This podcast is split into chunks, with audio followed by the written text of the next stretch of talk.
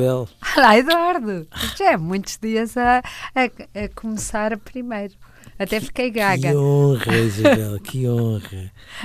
Eduardo, sabe que hum, quando uma pessoa escreve e investiga eh, em termos de história e do passado, há uma coisa que nós começamos a dar um valor que não, que não acho que no, no comum dos mortais não dá, aos diários e às cartas quando olhamos para trás, para 200, 300 anos e de repente descobrimos as cartas entre as pessoas que estão nos arquivos, uh, os diários e conseguimos reconstruir aquele tempo pelo cruzamento das confidências que as pessoas uh, fizeram, ou amigos, ou a ministros, ou escreveram nos seus diários, percebemos como, se calhar, uh, na próxima geração ou nas próximas gerações alguém quiser olhar para o nosso tempo, um, se calhar vai encontrar pouca coisa em papel e vai encontrar brutalidades de informação nas redes sociais, mas se calhar só vai encontrar uma,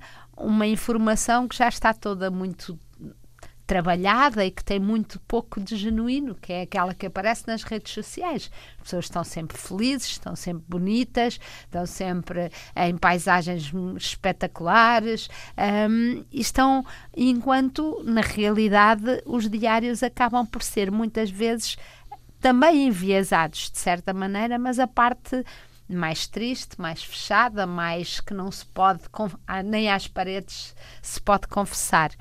E, e portanto eu estive a pensar, porque eu própria, desde pai dos 10 anos, escrevia um diário quase todos os dias e nos últimos anos tenho escrito muito menos, e estava a pensar que de facto os biógrafos não vão ter o contraponto das verdadeiras confissões das pessoas, dos estados de alma mais tristes. Sim.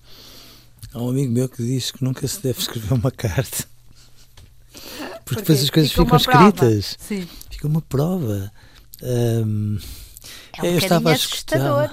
Há é. pessoas é. que dizem que as cartas de amor se deviam queimar todas, por exemplo. Mas é muito mau. Quem diz isso. Diz, diz, muita gente. Oh, meu Deus. Não, sabe, eu estava a escutá-la com toda a atenção e estava de facto a perguntar-me aquilo que nós antes dizíamos aos diários, agora dizemos a quem? E se calhar não dizemos.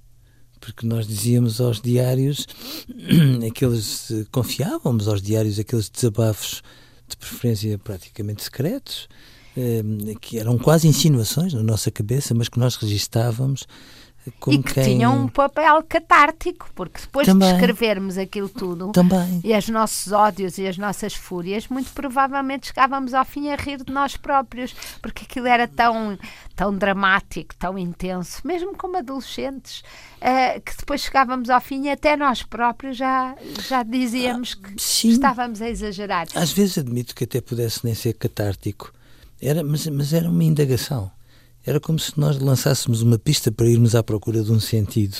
E procura, e, e a verdade Sim. é que vamos, vamos escrevendo coisas em que não tínhamos pensado. Era uma espécie de diálogo interior com uma folha à boleia. Mas que Sim. não é fácil fazer sem folha. Não. E muito menos por, por, por, redes sociais, porque de facto é verdade.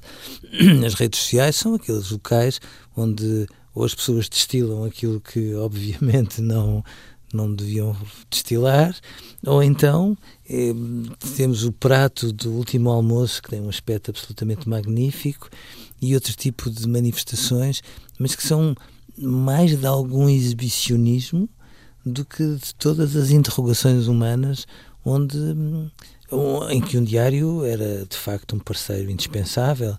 Um diário era um parceiro indispensável para o lado às vezes mais sombrio da natureza humana, mas que nos ajudava a pensar, interrogando-nos nós tão pouco, ou ficando isso tudo dentro de nós, como eventualmente ficará.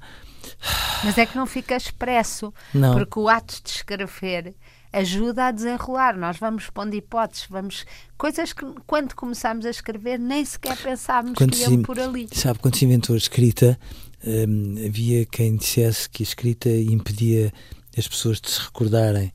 Uh, se calhar não impede, mas não escrever dá à memória um, uma dimensão, digo eu, aparentemente mais obscura. Se nós imaginarmos alguém a pensar-nos a 100 anos para trás, um, como é que as pessoas farão?